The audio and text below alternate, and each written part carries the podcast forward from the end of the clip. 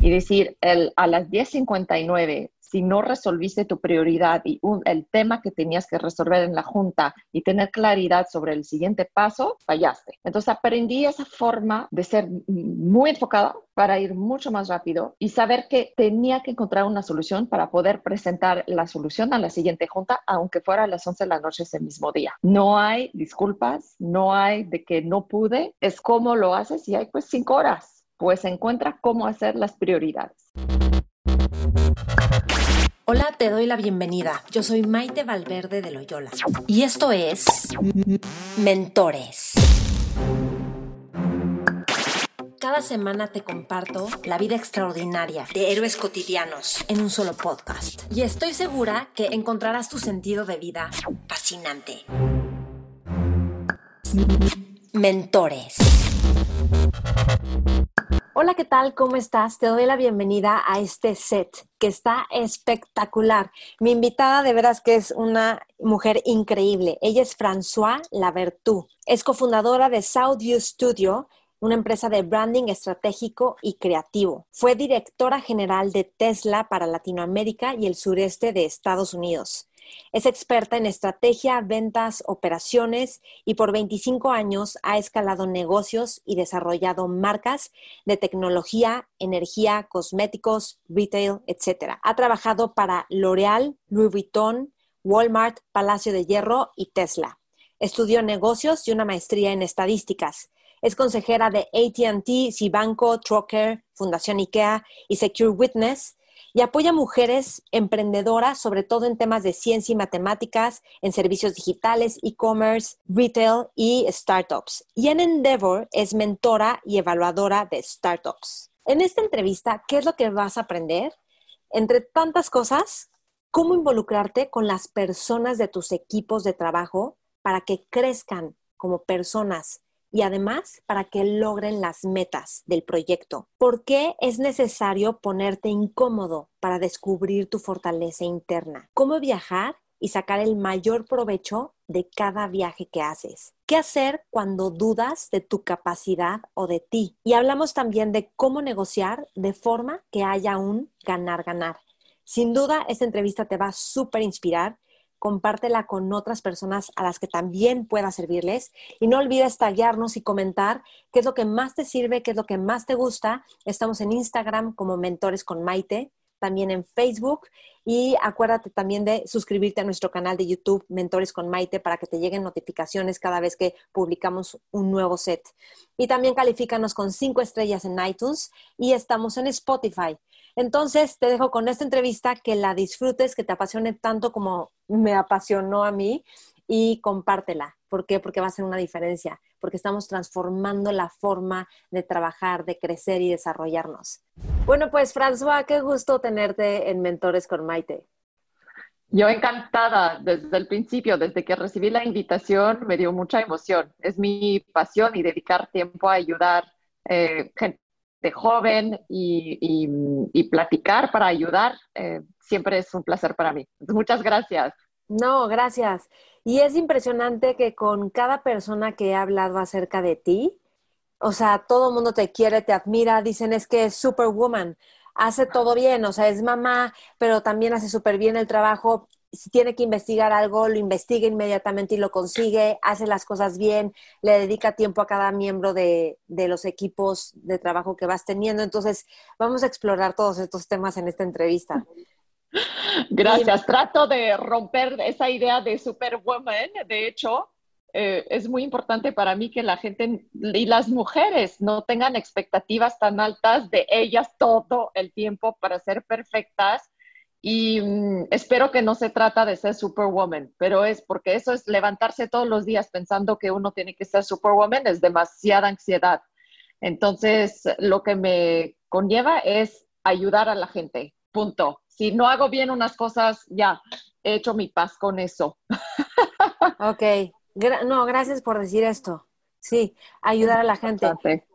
Ok, y este, en todas las áreas de tu vida, o sea, lo ves como, como, como esposa porque estás casada, ¿no? Estoy casada, tengo tres hijas adolescentes, lo cual es un gran reto. Ah, estoy aprendiendo muchísimo, es más difícil que manejar una empresa. Y, a veces no, pues no, no cocino muy tan bien y me pongo mucha presión para poder ahora en COVID aprender a cocinar y pues tuve que decir, pues a lo mejor no tengo ese gran talento y pues lo voy a aceptar. Y puedo hacer otras cosas mejor. Entonces, eh, sí, hay que, hay que aceptar unas cosas, vivir con más paz y al mismo tiempo, pues yo me enfoco en lo que es mi pasión em, para poder tener esa energía y ese drive todos los días, enfocarme en lo que me encanta. ¿Qué, qué es lo que te encanta? Decir, creo que hacer una diferencia en la vida de la gente y en el negocio. O sea, creo que tengo una habilidad para poder priorizar y ayudar a la gente a priorizar y resolver los problemas más importantes de una empresa, de su vida personal o profesional, de los retos que enfrenta, a veces cosas muy sencillas de la vida y a veces problemas complicados en el trabajo. Pero mm, siento que ya, creo que con mis 25 años, em, confío en mi experiencia, pero mucho en mi intuición, en identificar lo que sí va a ser una diferencia eh, en la vida de la gente. O sea, enfocarse a pocos problemas, pocas preguntas, Em, y, encontrar soluciones. Y con eso eh, creo que puedo resolver de forma eficiente eh, muchos temas. Ok, ¿Cómo, ¿cómo es este proceso de hacerle caso a tu intuición para saber qué es lo que es importante? Hago muchas preguntas, creo, cuando hago mentorías, cuando estoy en una sesión de trabajo, eh, observo mucho, escucho y, y, hago preguntas, por ejemplo, como, pero es esta cuestión va a mover el negocio en los próximos tres meses, seis meses, doce meses. ¿Eso cómo te afecta o cómo afecta al negocio? Y trato de hacer preguntas em, que la gente se pueda repetir muchas veces durante muchos años y de hecho empleados míos desde hace muchos años me dicen, ah, a veces me pregunto lo que me preguntaría Fran. Y Fran me preguntaba, pero puedes ir más allá con, no sé, una compra de producto, por ejemplo, en retail, o unas preguntas abiertas donde ayudo en el proceso de pensamiento para poder priorizar el, el problema, a ver si es relevante o no. A lo mejor a veces nos hacemos obstáculos donde pues no hay prioridad. Entonces, no podemos hacer todo. Eso trato de decir a las niñas mis hijas me dicen, tengo demasiada tarea, nunca voy a poder. Y les digo, priorizar, por favor. No hay forma de hacer todo. Vi mi hija de 13 años estudiando hasta las 12 de la noche. La vi con ansiedad y le dije, tu prioridad es aprender a priorizar y no tener que hacer todo. No hay forma. Ok, ok, y explícame cómo tú priorizas, porque o sea, formas parte de Endeavor, haces consultoría y asesoría para diferentes empresas, además tienes tu propio negocio, además eres mamá, además eh, empoderas a un montón de mujeres emprendedoras. O sea, ¿a qué hora o cómo priorizas? Sí. Ah, primero, creo, creo mucho yo en la organización y la disciplina. Em, entonces, primero soy tremenda en hacer listas y nada más en el proceso de escribir una lista de pendientes profesionales, personales, uno ya empieza a priorizar y poner orden en las cosas. Una cosa que aprendí mucho en Tesla es la eficiencia, em, pero a otro nivel. Teníamos una junta, digamos, a las 10, a otra junta a las 11, a las 12, y yo estaba acostumbrada en todos mis trabajos, pues si te pasas 10 minutos no pasa nada. Si en la noche tenías que hacer algo y no tuviste tiempo de acabar, ¿es aceptable? No. Y siempre fui muy exigente y entregaba las cosas y nunca defraudaba a mi jefe, eso es como tener esa actitud de servicio es importante, pero en Tesla me enseñó a ir mucho más allá y decir, el, a las 10.59, si no resolviste tu prioridad y el tema que tenías que resolver en la junta y tener claridad sobre el siguiente paso, fallaste. Entonces aprendí esa forma de ser muy enfocada para ir mucho más rápido y saber que tenía que encontrar una solución para poder presentar la solución a la siguiente junta, aunque fuera a las 11 de la noche ese mismo día. No hay disculpas, no hay de que no pude, es cómo lo haces y hay pues cinco horas, pues encuentra cómo hacer las prioridades. Entonces fue como tan extremo que a través de este ejercicio de tener tanto en la, en la mesa y en la mente, el, el cerebro pues tiene que hacer ese descartar unas cosas para poder eh, resolver problemas. Y lo veo ahora con mucho más calma, todo. También, obviamente, ya tengo control de mi tiempo, ya con un, negocio suyo. Em, es un reto porque obviamente hay que ser muy independiente, ser muy organizado, muy estructurado, y eso, pero eso lo soy. Em, y me da felicidad poder controlar el tiempo y decir a mis socios, tengo que pasar dos horas haciendo una mentoría porque es lo que me, me, hace mi día. Perfecto. Y priorizo en lo que me da gusto, me da energía y priorizo el aprendizaje. Para mí es importante ahora. A lo mejor cambia en unos años, aunque no creo. No creo. Pero para mí el aprender todos los días es una prioridad. Entonces dedico tiempo a eso. ¿Cómo, cómo aprendes? ¿De qué Por ejemplo, en, COVID dije, voy a hacer algo que había dejado de lado y es que yo hablaba portugués porque trabajaba en, en Sao Paulo y, y, lo dejé 10 años y entonces si no, no practica, ya lo deja y no, es, no habla de forma tan fluida.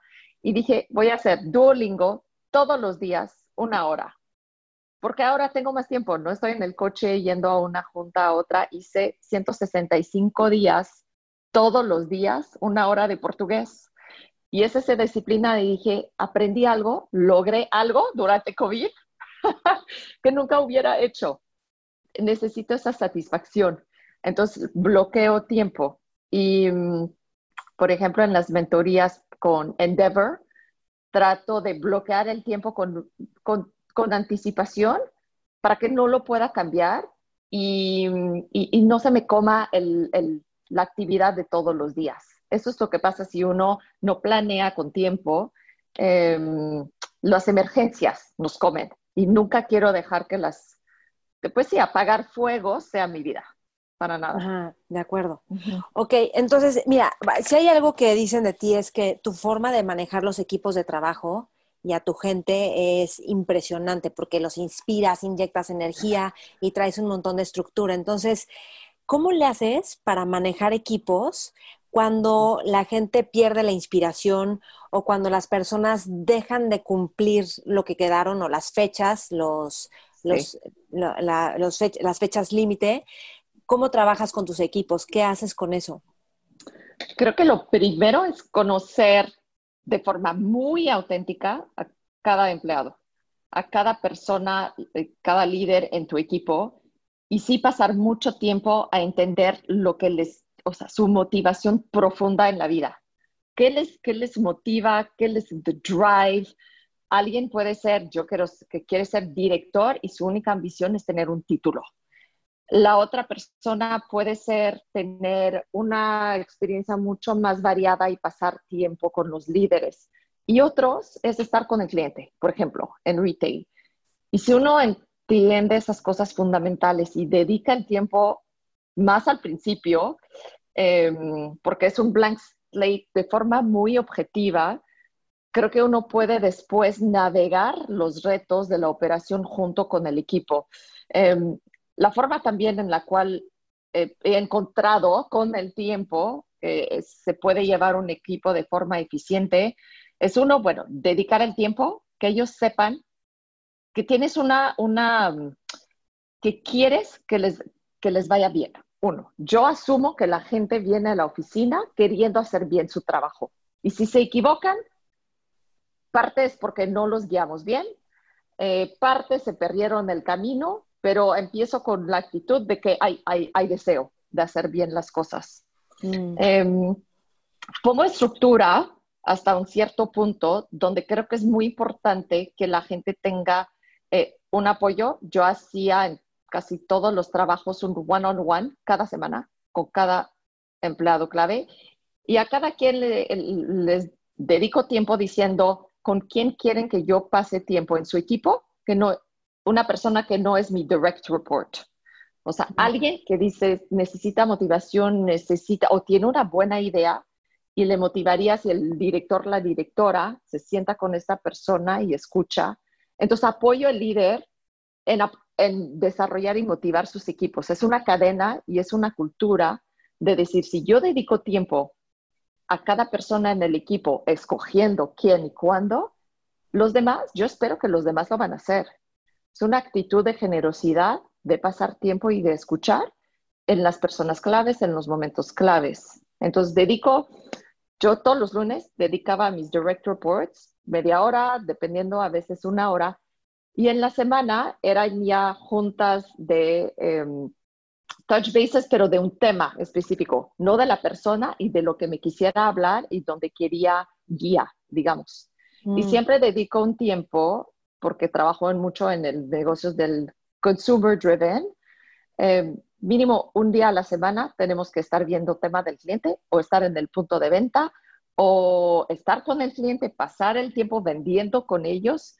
Esa cercanía me lo enseñaron a mí en L'Oreal, en Louis Vuitton, que no estamos aquí nadie, ni el presidente, ni el director, ni nadie, si no estamos entendiendo nuestro cliente, si no estamos escuchando su necesidad, si no estamos viviendo el punto de venta. Entonces, en Tesla viajaba a Estados Unidos, me quedaba días completos escuchando clientes y sus quejas.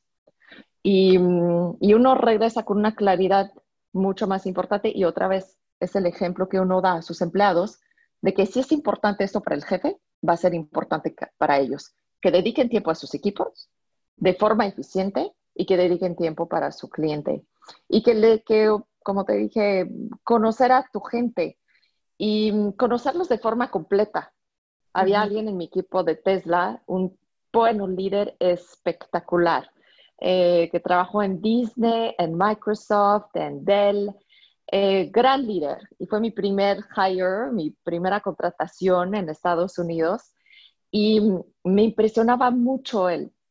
Eh, motivaba a los equipos y así, y sentí en algún momento que estaba un poquito ya, un poquito desmotivado y empezamos a conocernos mucho mejor y me di cuenta que tenía una cantidad de intereses tan variados y lo ayudé en empezar a dar mentorías, en hacer cosas fuera de la empresa que a lo mejor no me convenían de forma directa, em, pero que yo veía que yo tengo la, esa misma, ese mismo deseo de aprender cosas más amplias que mi función directa.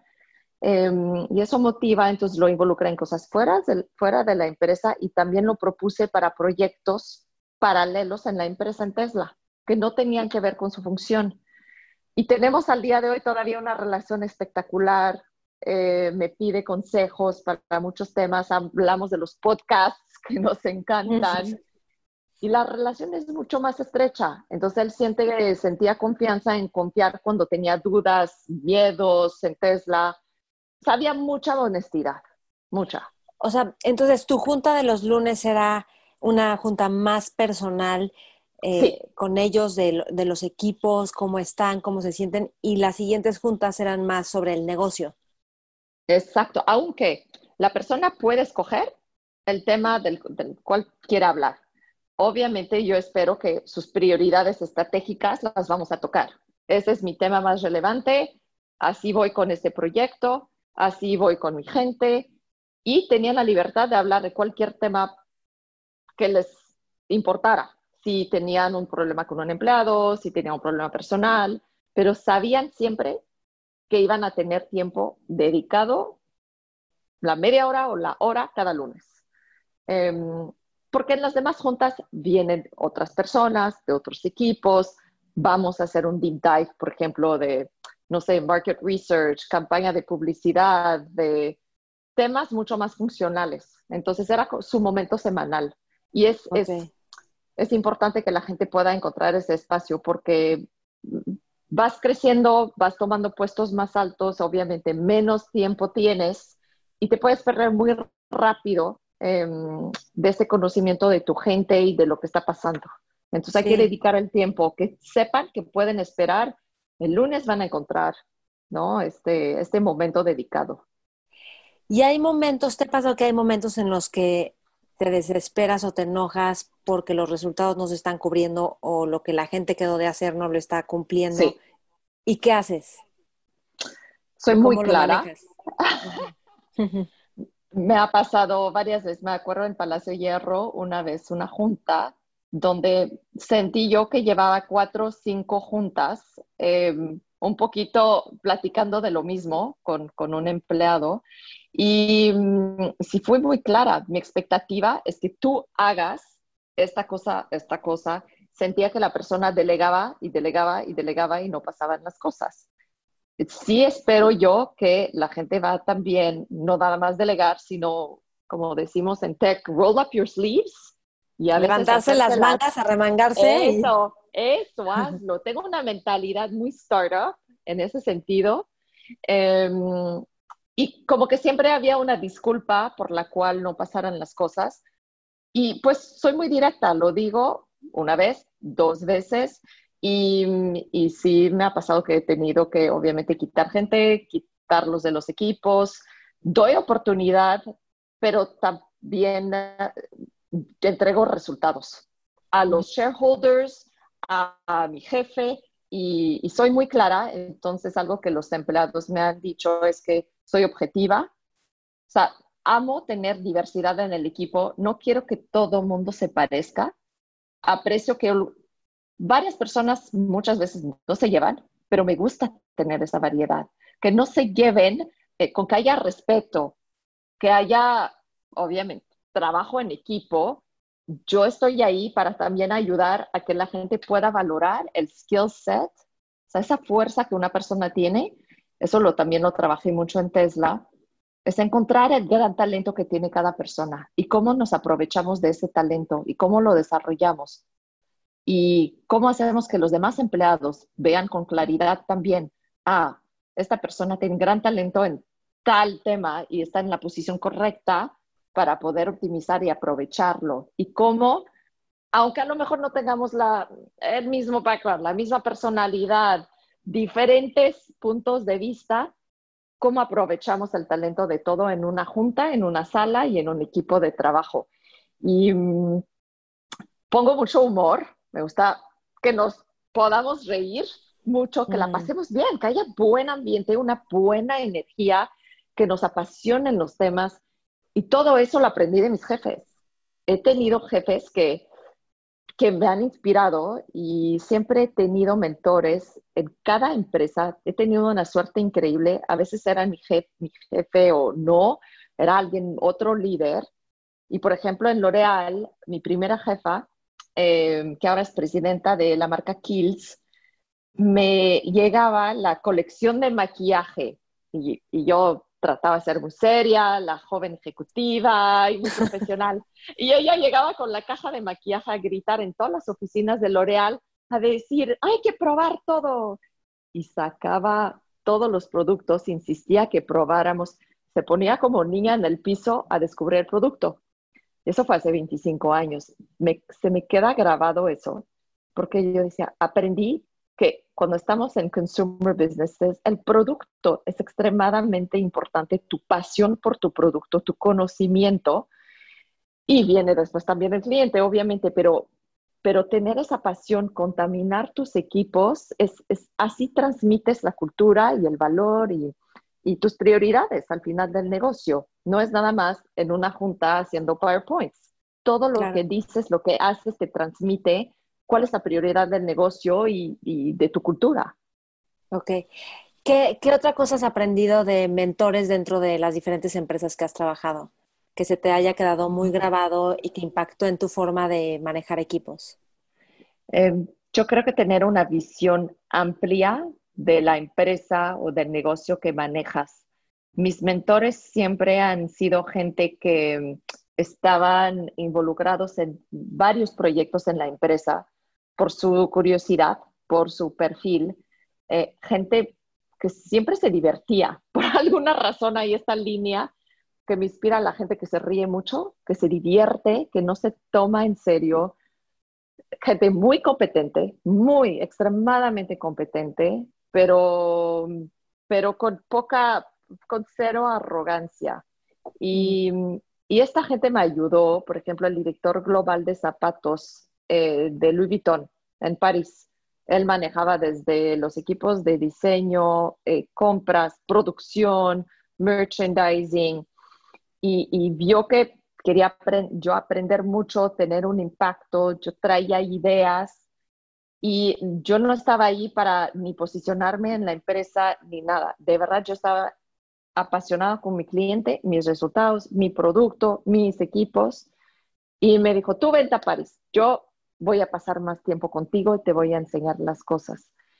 Y me enseñaba cosas, porque sabía que yo iba a correr con esta información, con, también valoraba yo el tiempo, iba a correr y dar lo mismo a mis empleados. Entonces, y a desarrollar gente en, las tiendas de cómo vamos a enseñar a cada persona de ventas también a tener ese conocimiento del producto, esa pasión, cómo estructurarlo, cómo involucrarlos en el proceso de compra. Y mm, trato de explicar el negocio a los equipos pero, y la estrategia, explicar la razón de ser de las decisiones y también a nuestros socios, las agencias con quien trabajamos, se vuelven cómplices porque pues somos muy generosos con la información. Creo que hay que compartir. Eso no es lo que aporto yo, del yo soy la sabia que, que, viene a dar la verdad de las cosas. No, para nada. Siento que mi rol es más de facilitar eh, el intercambio de información, facilitar el proceso de identificar prioridades, eh, dar un ambiente positivo, constructivo, justo donde la gente se puede desenvolver. Siento que es mucho más mi rol. Tal vez ya sueno como señora de 70 años, o porque soy mamá. Em, pero mis jefes han sido así, hombres y mujeres. Okay. Muy generosos.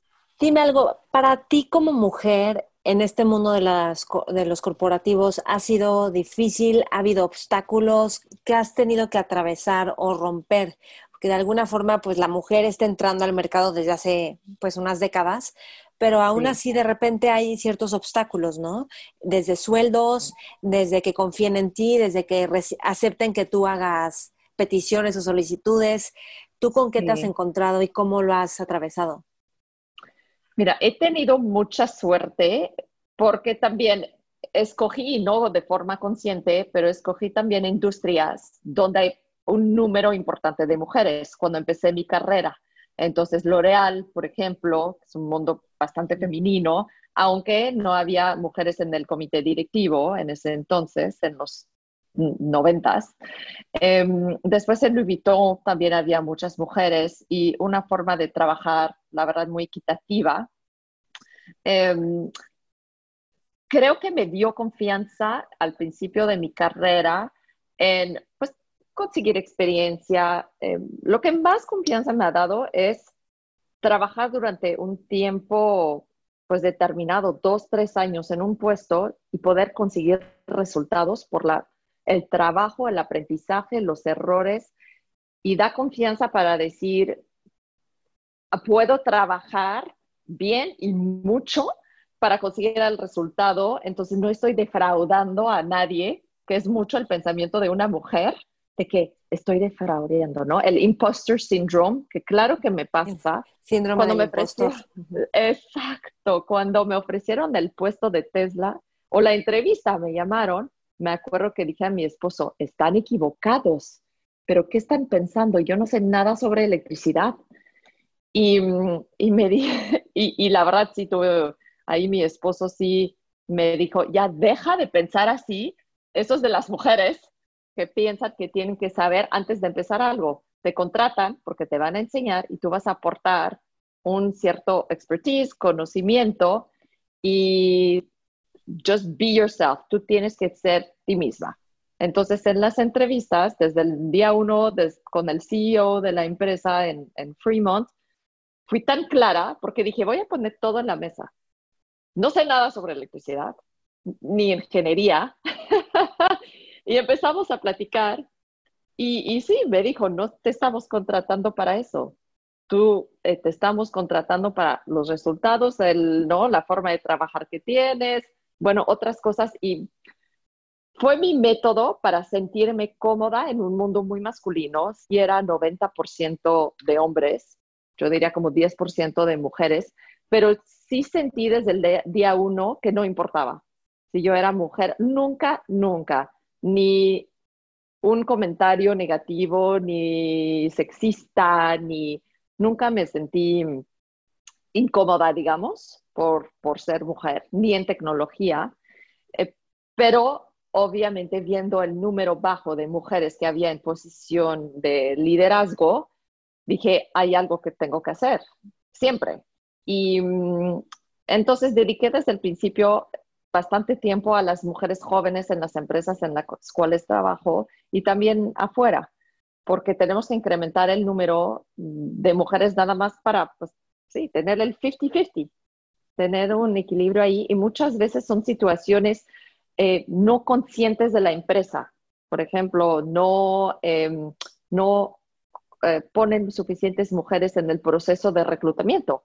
Uno tiene que poner más mujeres en la base de la pirámide porque varias van a tomar decisiones de familia más adelante y nos vamos a ver con un funnel eh, reducido de mujeres en posiciones de alta dirección.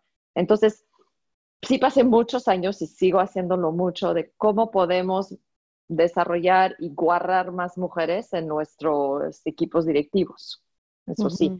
Pero yo personalmente, y, y, la verdad he tenido mucha suerte, nunca he tenido ni una situación eh, incómoda de cualquier tipo por ser mujer.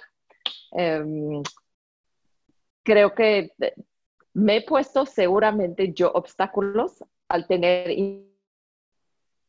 inseguridades y no puedo no proponer para hacer algún proyecto porque no estoy lista y creo que es ahí donde uno tiene que tener más confianza en arriesgarse y decir, ah, ¿por qué no me consideran para tal o tal proyecto? Y mm, la forma en la cual lo he hecho es eh, dedicar tiempo sin pedir puestos, sin pedir posición oficial, sin pedir nada, es siempre involucrarme en muchas áreas de la empresa para que después la gente pueda decir tiene el talento o no tiene el talento, eh, para que pues vean que me interesa, me interesa trabajar, me interesa el, el, trabajo por el trabajo. Y entonces la gente, como resuelvo problemas, me viene a ver y me invita a hacer proyectos adicionales. Entonces, y no siento inseguridad porque dije, pues ya me conocen. Entonces no estoy defraudando, defraudando a nadie. Claro. Creo que eres una experta en negociar. ¿Tú qué recomiendas para negociar, por ejemplo, un precio con un cliente sobre un servicio o negociar el sueldo de alguien en una empresa? Pues siempre se puede negociar hacia arriba. ¿Cómo, cómo negociar o con proveedores o Sí.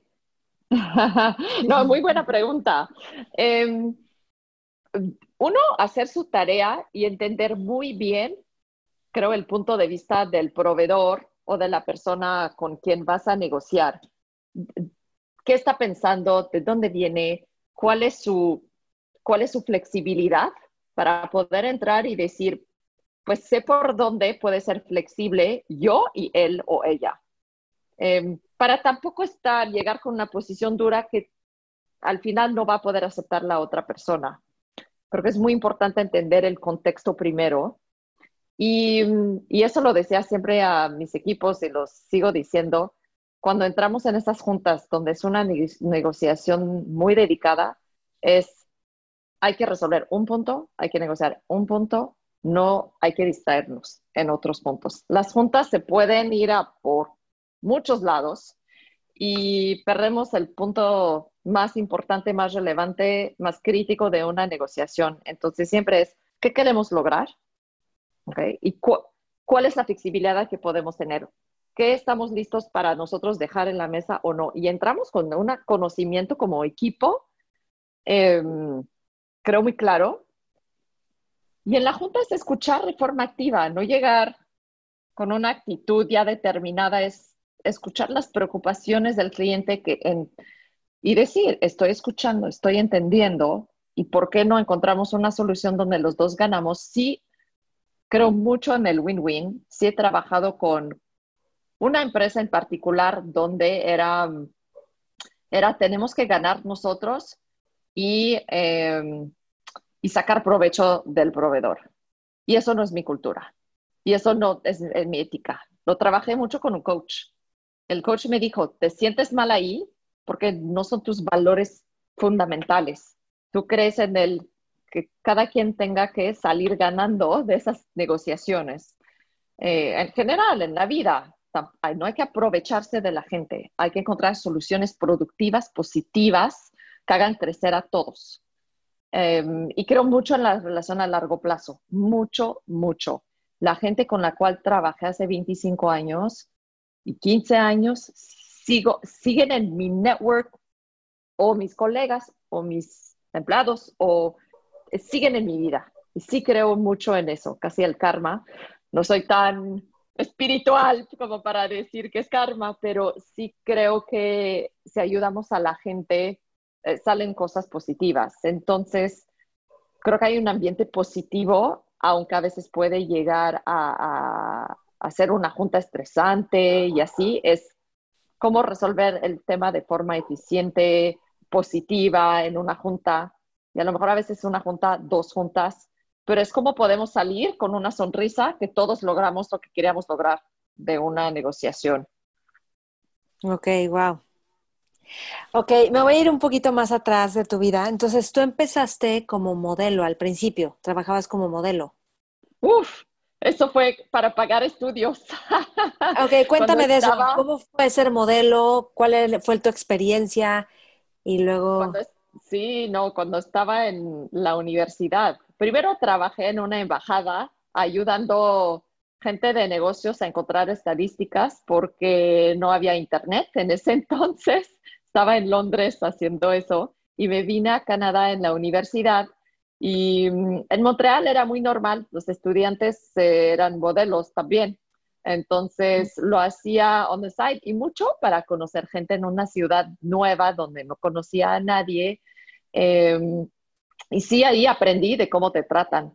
En ese entonces era uno, el cliente ni te hablaba, era tú ponte ahí. Aprendí muchísimo y aprendí también que odio estar enfrente de la cámara, lo odio, hasta el día de hoy lo odio y me fascina estar atrás y me fascina comunicar mensajes y a través de imágenes, de creatividad, em, creo que puedo identificar y, encontrar la forma de que en una, en una escena, en una publicidad, se transmiten mensajes a través de los ojos, a través de, a través de muchos elementos. Y todo eso me encanta hacerlo atrás de la cámara y encontrar quién tiene que estar enfrente. Ok.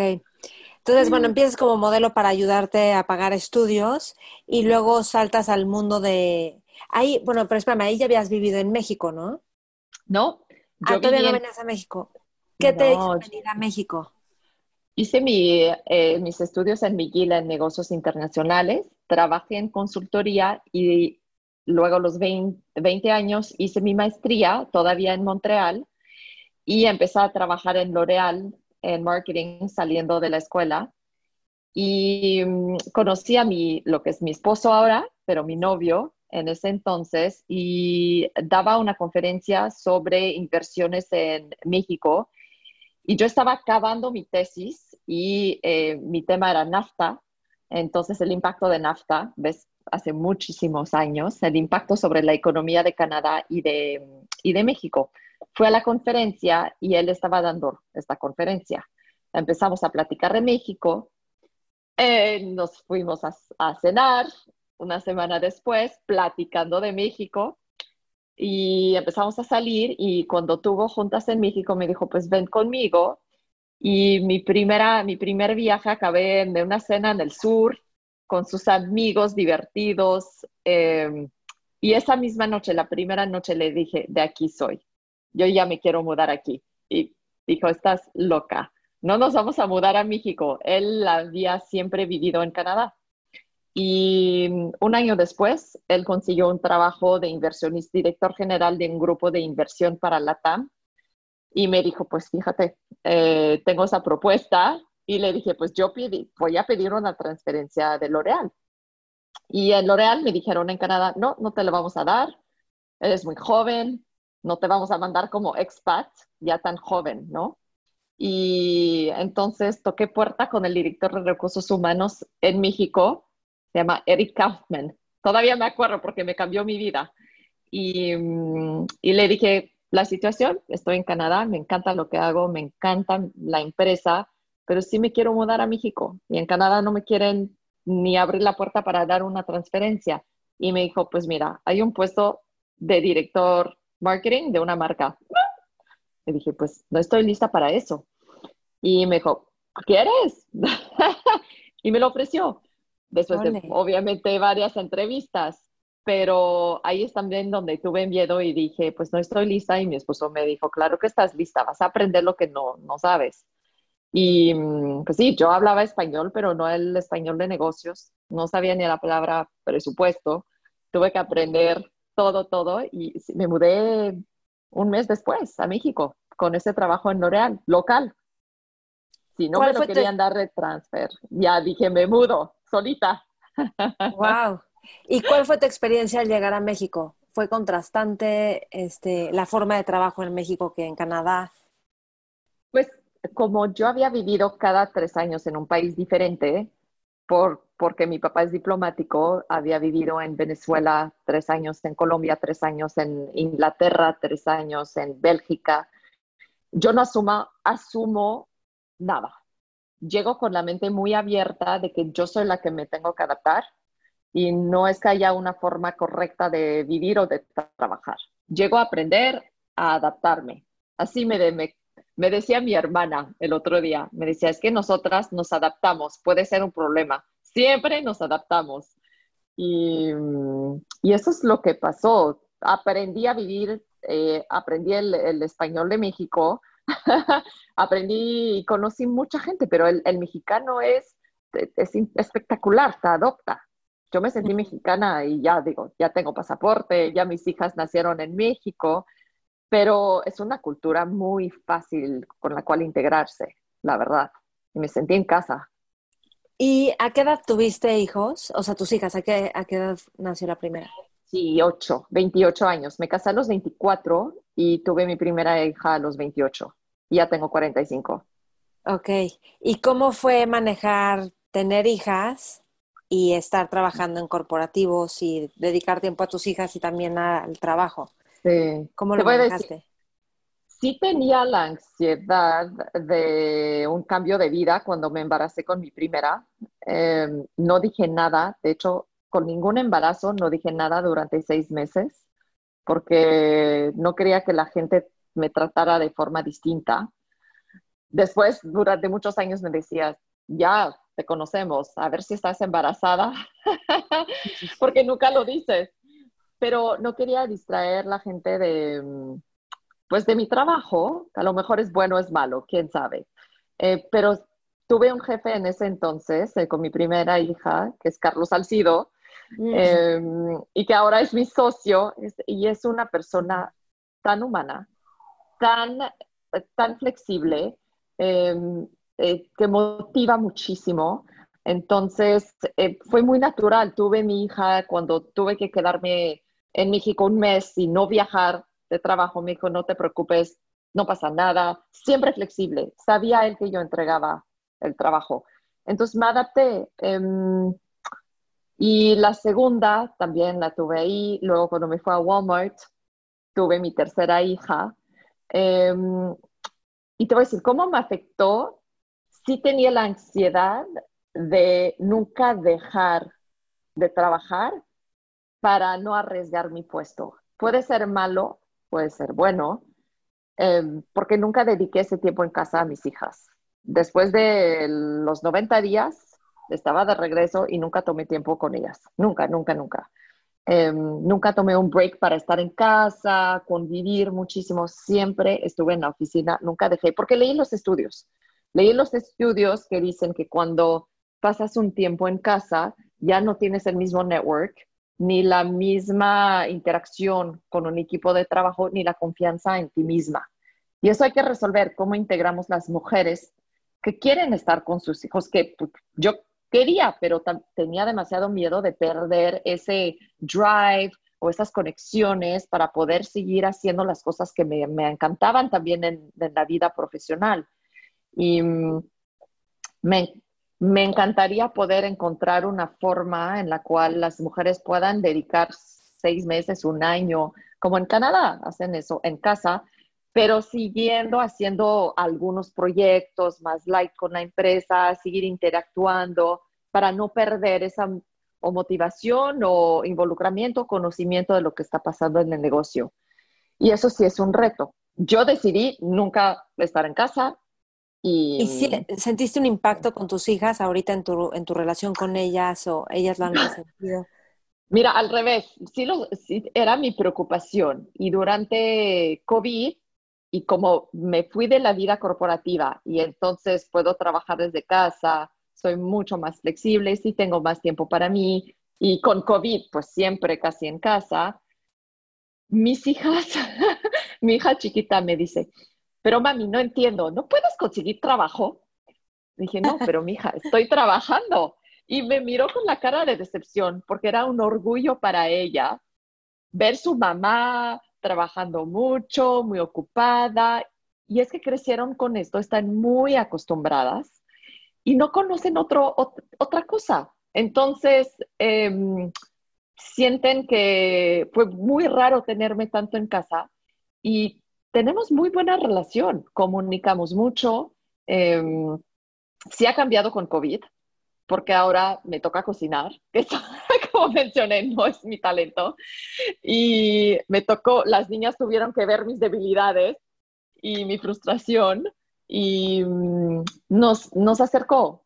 está muy bien tener que convivir, no tener nadie para ayudar, porque me vine a Canadá, donde no tenemos ayuda, que eso también es un gran tema para una mujer profesional, donde en México sí podemos pagar gente que nos ayude. Y llego a Canadá y la mujer tiene que trabajar y cocinar y limpiar y hacer las juntas de trabajo y estar pensando y hacer presentaciones y resolver todo. Y fue una adaptación para todos. Pero lo bueno es que mis hijas están aprendiendo también a hacer muchas más cosas, ser más independientes, eh, ayudarnos más, em, lidiar con más frustración juntos.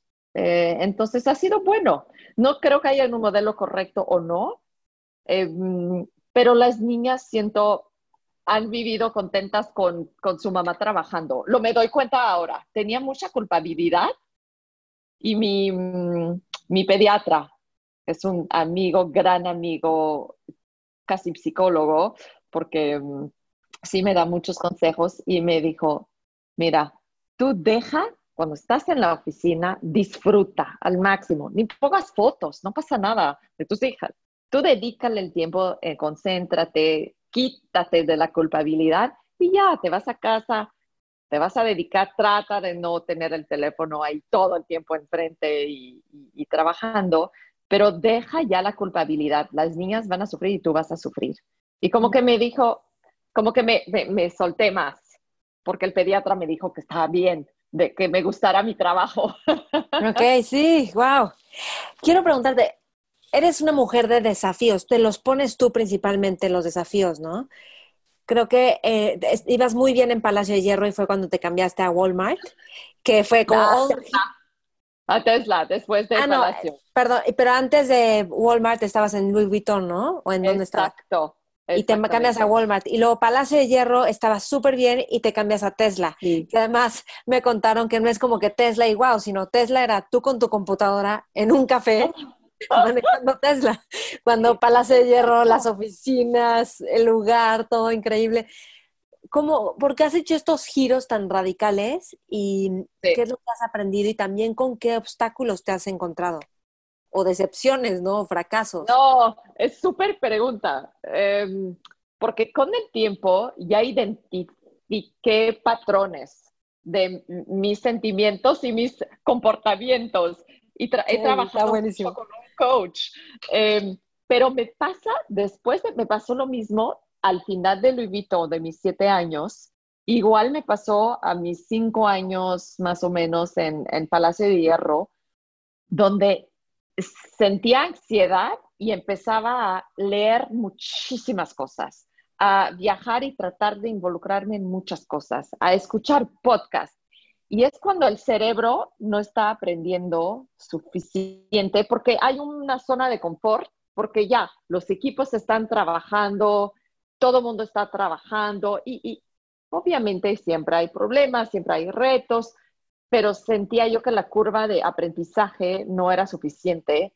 No era yo tan consciente de esto en el momento, pero ya después de muchas cosas que me han pasado así, eh, momentos, ya lo identifico cuando me empiezo a poner de que necesito algo nuevo, algo, ¿no? Que me rete. Y mm, es un, un deseo, es el, yo nací así, creo, porque a lo mejor mi padre nos llevó a descubrir cosas nuevas todo el tiempo y eso es mi energía, eso es mi motivación.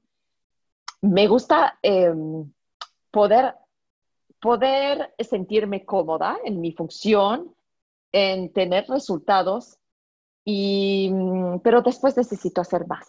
Y los jefes espectaculares que he tenido, como me pasó en Tesla, tenía un jefe que me retaba antes de que yo llegara a este punto de, ah, estoy como que ah, going in circles, ¿no? ¿no? Eh, yendo en círculos. Y él siempre me, me jalaba y me ponía en situaciones incómodas. Y cuando se fue, estuve seis meses después diciendo, oh, ¿dónde está mi reto, mi motivación de algo nuevo? Y y esto que me pasa, algo nuevo para mí es, em, me siento eh, viva. Entonces, y, no lo hago cada año, es cada cinco años, seis años, pero sí, sí me siento joven, me siento viva, me siento dinámica cuando estoy aprendiendo muchísimo. Ok, y hay momentos, porque cuando aprendemos algo, hay un punto que se llama el punto de incompetencia. O sea, es el gap, la brecha que hay entre que todavía no desarrollas la habilidad o tienes el conocimiento y ya desarrollarlo. Y ese gap puede ser muy estresante. Muy. ¿Tú qué haces con esa, con esa brecha? Que es parte del desafío, obviamente, y de aprender algo nuevo. Es terrible. Hago sufrir mi familia. Porque, y, y, y, sabes que algo me ayudó. hay una coach, tengo una coach eh, que lleva dos años conmigo, pero antes tuve una amiga que es coach y, nos fuimos a comer hace varios años, se llama Amira. Y yo le decía, no es posible, ¿por qué me pasa esto y tal reto y tal reto? Y como que me sentía víctima, ¿no? Y me dijo, a ver, a ver, a ver, tú así ya, deja esto en la mesa, lo estás buscando. Cuando ya paras de sentir que eres víctima, ya vas a poder tomar el control de las cosas y vivir con más paz y enfrentar esa, ese momento de inseguridad y todo. En fin, cada vez que siento esa eh, incapacidad, esa ansiedad, siempre regreso a esta comida con esta mujer y pensando, no soy la víctima, yo lo busqué.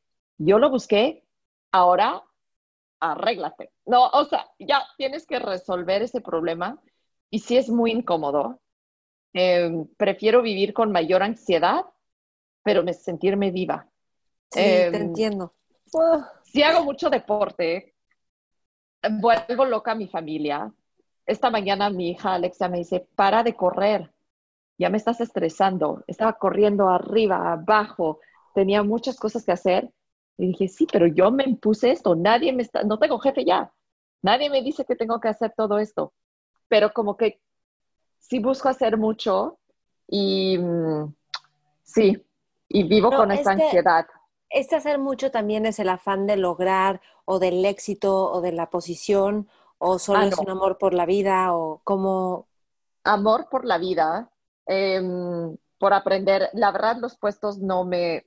Cero, ya, el puesto de dirección general ya no es para nada lo que me interesa esto lo identifiqué de forma muy clara con mi coach. Vive, se llama Mariel y vive en Madrid. Y mm, lo que es mi corazón de mi motivación es hacer proyectos que me apasionan, donde voy a marcar diferencia y trabajar con gente que me inspira, con quien tengo valores encontrados. Em, que me hacen sentir bien. O sea, donde no me siento tampoco insegura. Gente que, que, que dices, es gente que trabaja en equipo conmigo, que yo admiro, con quien puedo colaborar, como Carlos Salcido, como Nacho Borja, mi otro socio. Y mm, aunque no sepa cosas y de repente me sienta con dudas en una junta o en preparando un proyecto, siempre siento que tengo esos, esos dos socios que me están protegiendo por el alma, por, ¿no? Em, y eso es lo que me da gusto. Trabajo con clientes también ahora, inversionistas y varios clientes que admiro mucho. Y mm, me están enseñando también cosas muy importantes en la vida, esos, esas nuevas conexiones que he tenido en los últimos dos años, de que mi valor no es cuánto voy a producir. Y yo sí me educaron con esa filosofía de que trabajas y trabajas y trabajas y mm, tu valor, si es cuánto produces, si eres productiva, eficiente. Y sí me han enseñado mucho últimamente de que eso no puede ser tu forma de identificarte ni una empresa, ni cuánto produces. Deberías tener paz por vivir tus pasiones y no más. Y si, ¿Cuál es tu valor? ¿Cuál es tu valor entonces? Para mí, sí, sí el aprender por aprender y descubrir por el viaje. Y ahí es mucho placer, es voy a dejar proyectos al lado y voy a dedicar seis semanas a viajar a Japón y a hacer lo que me da gusto, que así sea. Y voy a dejar clientes, ¿no? De tomar un proyecto nuevo, porque mi prioridad es descubrir culturas nuevas. Y eso es lo que he hecho también durante meses, desde que me fui de Tesla es hacer proyectos, pero de repente tomar tiempo para mí, donde me voy a, a China, a Japón, a Ámsterdam, a descubrir todo lo que está pasando en retail, lo que está pasando en el arte. Me estoy dando ese gusto. Y eso, y no pasa nada. No estoy en una oficina con un título. Viví con esta paz y eso es lo que he aprendido y me ha dado mucha felicidad. Ok, sí, justo te iba a preguntar eso, porque tus trabajos han implicado que viajes mucho y además te encanta viajar. Y además me han dicho que viajar contigo es increíble, porque tienes toda la organización de vamos a ir aquí a este museo y la exposición, pero la tienda, o sea, tienes todo súper armado. ¿Qué es lo que es un viaje para ti? Y pregunto porque, porque es un arte saber viajar y es un ah. arte saber disfrutar y gozar y y, saber cómo descubrir las culturas o los lugares. Yo digo que los lugares se van abriendo, tú te vas abriendo y se va mostrando. no, no, no, no, no. Ah, de, acuerdo, me da, me da escalofríos cuando me cuentas eso porque extraño tanto tomar el avión y ya descubrir culturas nuevas. Pero, ¿sabes que Hay, uno, te invito a ver las historias que puse en Instagram porque fue un proceso interno para mí Mm, el, documentar la forma en la cual vivo y veo las cosas, a veces mis ojos, pero de mis hijas cuando viajo con ellas, y em, sentirme como niña, de descubrir y observar de una nueva forma, tomando el tiempo, no corriendo, aunque sí corro porque quiero hacer mucho, em, pero documentar esto fue un proceso muy interesante para mí y empecé a tener muchísima gente que me decía, estoy descubriendo mi ciudad como nunca, que yo no sabía que eso existía o que esta gente tan interesante y descubro ciudades a través de gente. Puedo estar, no sé, en Kioto y acabo en un caminito y hay una tiendita con un señor que tiene fotos y empiezo a hablar con él como pueda porque habla tantitas palabras en inglés y pregunto cosas sobre la cultura y los fotógrafos de Kioto me empieza a platicar, me invita a una exposición de arte y me dejo llevar, me dejo llevar por esas cosas y, y lo vivo plenamente. Descubro ahí, tengo un plan y es muy completo porque me interesa todos los aspectos de la cultura, de los consumidores, observo, como te digo, tomo el tiempo y no estoy respondiendo chats todo el día de la oficina, por primera vez.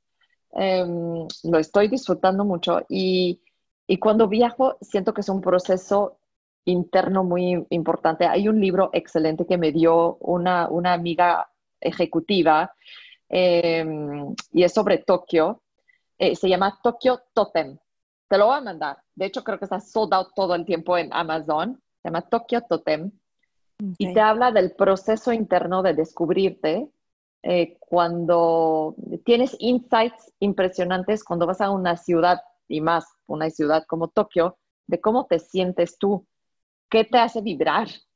Y, mm, y lo que encontré es que hacer esto con una hija a la vez les enseñó lo que era su mamá, la persona que es, y no, no mamá, pero yo, Françoise, lo que me apasiona, mis deseos, mis sueños, esa conexión que tuve con cada hija al viajar, em, ha sido más reveladora que cualquier momento en casa con ellas. Impresionante. Voy a buscar ese libro porque justo eso es algo que eh, lo que estás diciendo yo lo he descubierto a lo largo de los viajes, que yo siento que he descubierto cómo viajar y, me, y he viajado mucho con diferentes personas. Entonces voy conociendo cómo unos viajan, cómo unos van por la comida, otros van por los museos, otros van por estar en los lugares. Entonces es como, es padrísimo porque te van enriqueciendo en su mirada, ¿no? Y en su gusto.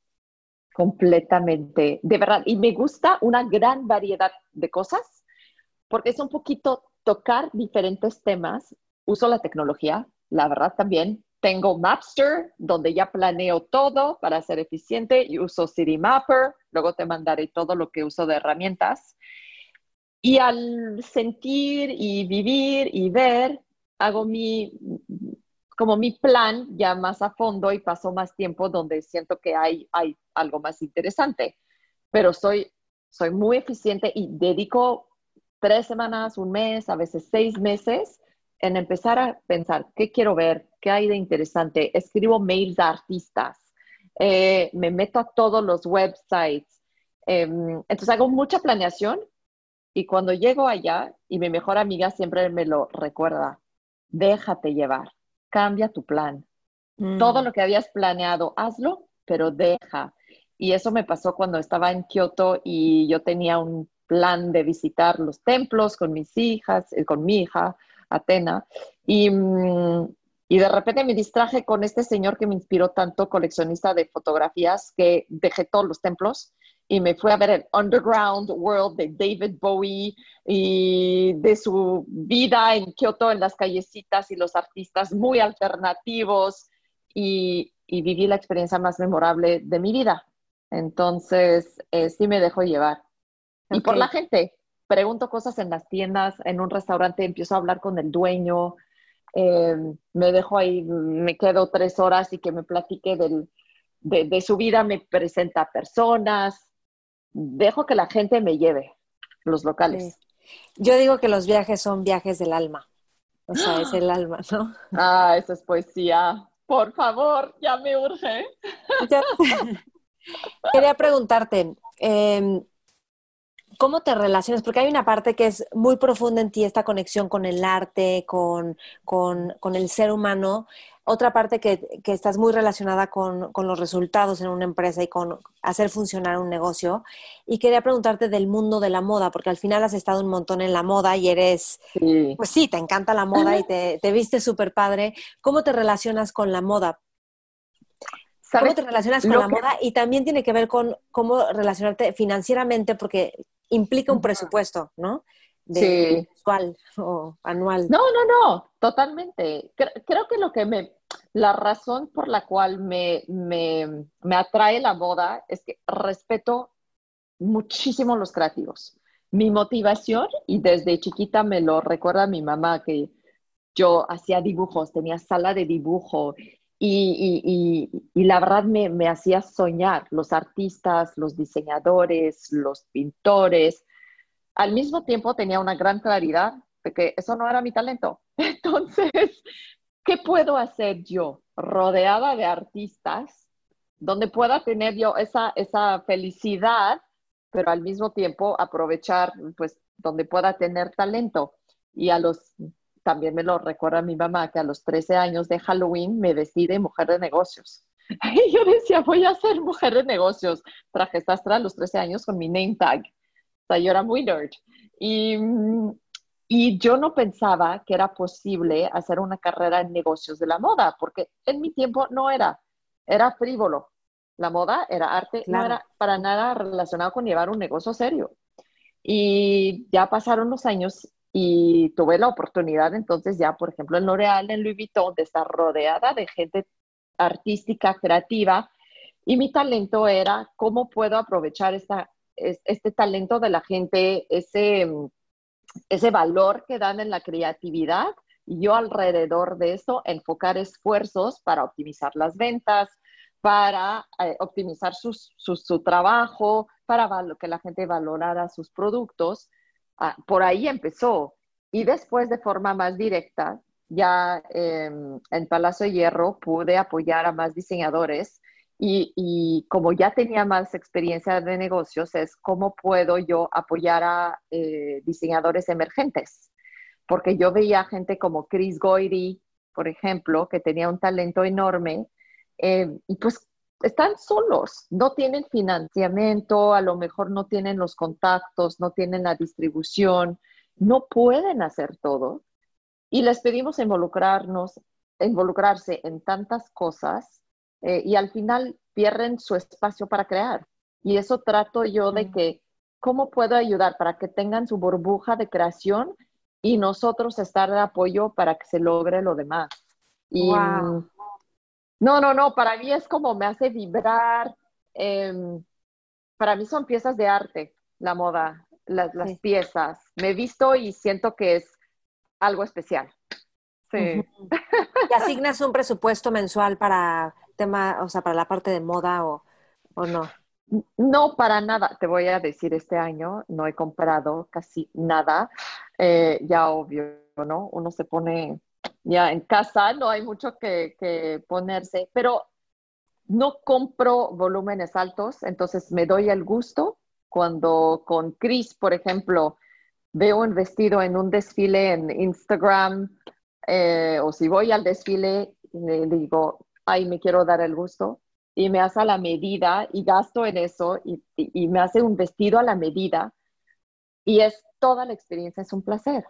Voy a su taller, me, me ajusta, ahí descubro toda su colección, su equipo, me platica de sus temas de negocio, sus, sus obstáculos, sus retos, toda la experiencia es, es muy emotiva. Y entonces ahí, sí, voy a gastar en ese vestido. Ya lo vi y, luego no compro tanto. Em, tengo, mi esposo me acaba de comprar eso, sí, mi bolsa que yo quería, que es timeless, mi flat bag de Chanel. Em, y es que él sabe, prefiero gastar o que él gaste en un elemento que voy a poner años, años, y mm, un clásico y luego tener piezas también de creadores y, no gastar en volúmenes de cosas que no, que, que, no me generan placer, ¿no? O emoción. Ok, qué padre. Fíjate que una vez estaba viendo estos peces que tienen como velos, ya sabes, esos peces. Y me acuerdo que lo estaba viendo y decía, fue hace muchos años y dije, es que esta es la inspiración para un diseñador de modas, porque va a ser una falda, ves este velo y haces una falda. y vi como la posibilidad de, de, arte a través de la moda, porque sí, yo también decía, la moda es lo más superficial y solo es para que te vean. Pero es padrísimo. Es un proceso muy emotivo de haber vivido el, proceso creativo, tanto con diseñadores como eh, un director de cine, un director de arte, vivo mucho con este mundo y para mí es, es, es una película vivir esto. Em, veo cuando me presentan sus colecciones y me hablan de pues, cómo llegaron a, a esa idea y, y, eso para mí es mejor que, que cualquier experiencia. Bueno, los viajes y eso. Sí, sí, sí, sí. Oye, es, un viaje también. ¿Y te gusta mucho empoderar a las mujeres emprendedoras, sobre todo que tenga que ver con temas de ciencia y matemáticas, aunque también de retail, de tecnología, etcétera? Eh, ¿Por qué ciencia y matemática? Creo que son, creo que a ti te fascinan las matemáticas, ¿no? Y el tema de la ciencia. Pues cuando hice mi maestría, no era la, o sea, market research y estadísticas no era el tema de, de hoy. Como hoy platicamos de data, platicamos ¿no? De CRM. En ese entonces no era la cosa, mm, mm, el, tema que escogían los estudiantes, pero creo que me gustaba porque me daba seguridad de tener números, de tener claridad, de tener algo sólido. Como que mi coach me dice siempre, vivo en los dos mundos, ahí arriba con los creativos y muy aterrizada como un piloto que tiene sus instrumentos. Y ese equilibrio eh, siento que es lo que me, da paz, de vivir los dos, arriba y abajo. Em, Dicen que eres buenísima para eso, dejar que la gente cree y luego cómo lo bajamos. Ya, híjole, es que es muy importante porque si no se aterriza, no sucede. Exacto, y quiero que salgan cosas, quiero ayudar en ese sentido. Y, mm, y también en ese camino, que también pues acabé en tecnología, eh, gente me llamó y, yo no sabía que había, ese problema en particular en México, de que muchas veces los papás y las escuelas también casi te dicen que como eres mujer o eres niña, no tienes ni futuro en ese, en ese tema, en esa industria, o, ¿por qué estarías, te meterías en matemática cuando ni vas a ser la mejor? Y entonces ese tema de confianza que, se, que empezamos a ver a los 10, 11 años, donde le empieza a faltar confianza a una niña, em, es, es, crítico. Es el momento donde tenemos que involucrarnos. Me eduqué teniendo hijas, también con un proyecto que se llama Tumu Girls, de Sarina Rivera, donde ayuda a las niñas, no a los 14, a los 10, 11 años. ¿Cómo se llama? A confianza. Y luego con un programa Em, del gobierno hace muchos años que se llama Código X, donde nos invitaron a niñas y nos platicaban de su experiencia con sus papás y nos contaban de que el papá decía, pero tú no te vas a, a ir a la escuela a estudiar matemática, ¿para qué mi hija? Y entonces una niña que tiene la pasión a los 13, 14 años por los, las matemáticas o algún tema científico, ¿Cómo no estamos apoyando esto, celebrando esto, ayudando, quitando obstáculos, en lugar de decirle que no va a poder y por qué? Entonces, ¿cómo eh, así empecé a involucrarme? Dije, qué tristeza, porque a lo mejor hubiera tenido esa pasión, ese gusto y se lo quitamos demasiado temprano.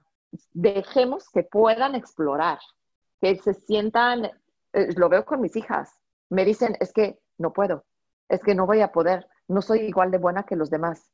Y tengo una hija, está en matemáticas avanzada, dos años adelantada, y llora mínimo una vez a la semana diciendo que no entiende por qué y que es malísima en matemática y que es un desastre y que no entiende nada y está defraudiendo a todos porque al final no entiende nada. Dije, oh my God, no sé, no sé qué hice mal. Trato de decirle que tenga confianza en sí misma, qué estamos haciendo mal para que la niña piense que no tiene el talento ni la capacidad ni el potencial. Entonces es una lucha constante. y que no reconozcamos los logros, o sea, lo que avanzamos, ¿no? Que eso es súper común. Exacto. ¿Qué, François, ¿qué has, ¿qué has aprendido de ti este año? Oh my God, tantas cosas. Mira, ha sido muy duro COVID. Em, Duro y muy bueno. Ahora estoy feliz de haber vivido esto que me pasa. Vivo un momento de, de, duda, de un momento incómodo en cada transición en mi vida. Eh, y me pasó con COVID. Nosotros con mis socios empezamos un startup en septiembre del año pasado. Eh, empezamos a hacer proyectos, presentamos a clientes, nos mudamos a nuestra oficina el 11 de marzo y el 13 de marzo cerramos oficina. y nunca regresamos a nuestra oficina. Proyectos se pusieron on hold.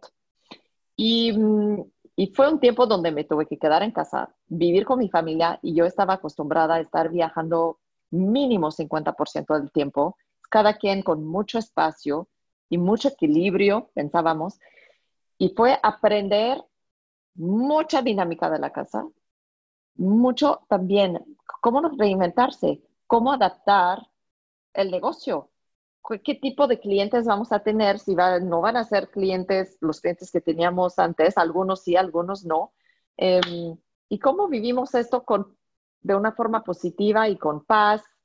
Y, mm, y al final es increíble, porque con los tres socios aprendimos a ser flexibles, aprendimos ahora a trabajar en equipo de forma tan fluida. Tenemos nuevos clientes de verdad espectaculares. Em, nos reímos muchísimo, no tenemos oficina y no pasa nada. Dime algo, em, para conseguir los clientes, ¿tú consigues los clientes? O sea, los que tú consigues, ¿le llamas amigos o...?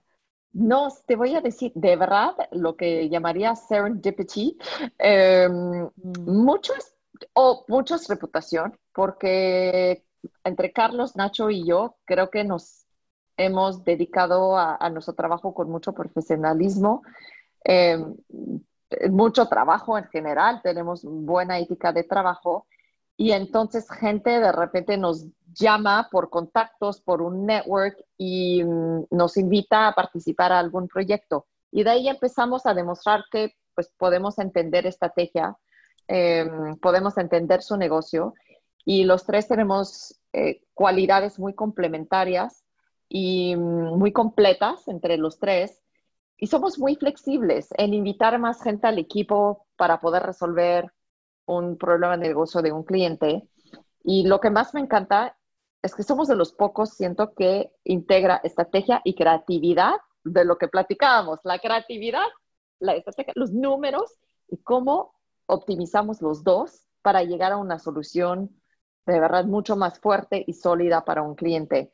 Entonces, desde que el branding, la comunicación, el camino sea basado en el entendimiento profundo del cliente y del negocio, pero que lleve esa creatividad única al mismo tiempo para que sorprenda a la gente, que inspire. Entonces, ha sido bueno. Por último, quiero preguntarte, François, si tuvieras, si estuvieras en una mesa con emprendedores, líderes, visionarios, jóvenes, exploradores de su futuro, ¿qué es lo que tú les aconsejarías? Ah, wow. ¿Sabes qué? Tener muchas carreras en su vida. Siempre tener una mente abierta de que a lo mejor tu vida va a cambiar muchísimo y abraza eso. Siempre, siempre, siempre buscar algo, siempre buscar esa motivación de algo que te rete, te hace mejor, te vuelve muy, ah, no inseguro, te vuelve incómodo y, eso es impresionante cómo te da fuerza de vida, cómo te da tu rigor, cómo te, te quita toda la arrogancia del mundo, al mismo tiempo te hace mucho más fuerte siento que es que ese buen equilibrio, los retos, retos, retos, y he conocido este año gente tan sabia que me ha enseñado tanto, muchos inversionistas que han llevado negocios, empresas y ahora están invirtiendo en negocios y han sido mis mejores mentores este año y me han enseñado cosas de la vida, pues sí, que vale la pena sufrir, ¿no? Si, si vas por lo que, lo que te gusta al final, si es una pasión, ponte incómoda, no pasa nada. Sí. Puedes fallar, te vas a volver a levantar. Sí, gracias. Ay, François, qué gusto, qué padre. Gracias por, por esta entrevista, por este tiempo. ¿Hay algo más que quieras agregar? Ah, gracias por invitarme, gracias por las preguntas, por tomar el tiempo. Sé que eh, entrevistaste a, a, cercanos colegas míos también y para mí lo importante es que cada quien pueda dedicar tiempo a ayudar a los demás como pueda. Eso da satisfacción personal y da el ejemplo a los demás de ser, hacer una cadena así, muy participativa, muy generosa. Gracias, gracias. Gracias. Pues a todos yo los invito a que compartan esta entrevista con quien quieran compartirla, que vean que puede hacer una diferencia y pueden encontrar a François en tus redes, en Instagram, LinkedIn. Sí, sí Instagram, LinkedIn. Ajá, La Vertu y François La Vertu. Ajá. Ok, yo les pongo los links en la descripción. Muchísimas gracias, François. Espero que todos la hayan disfrutado, esta entrevista, que hayas aprendido un montón y comparte en redes qué es lo que más te sirve, qué es lo que más te gusta y no olvides taguearnos para saber tus comentarios, por supuesto. Y los espero en las redes, Mentores con Maite y suscríbete al canal de YouTube, califica con cinco estrellas en iTunes y te espero en Facebook e Instagram, Mentores con Maite. Gracias, Maite. Gracias. Mentores. Judy was boring. Hello. Then Judy discovered ChumbaCasino.com. It's my little escape. Now Judy's the life of the party. Oh, baby, Mama's bringing home the bacon. Whoa, take it easy, Judy. The Chumba life is for everybody. So go to ChumbaCasino.com and play over 100 casino style games. Join today and play for free for your chance to redeem some serious prizes. chumba ChumbaCasino.com. No purchase necessary. Void where prohibited by law. 18 plus terms and conditions apply. See website for details.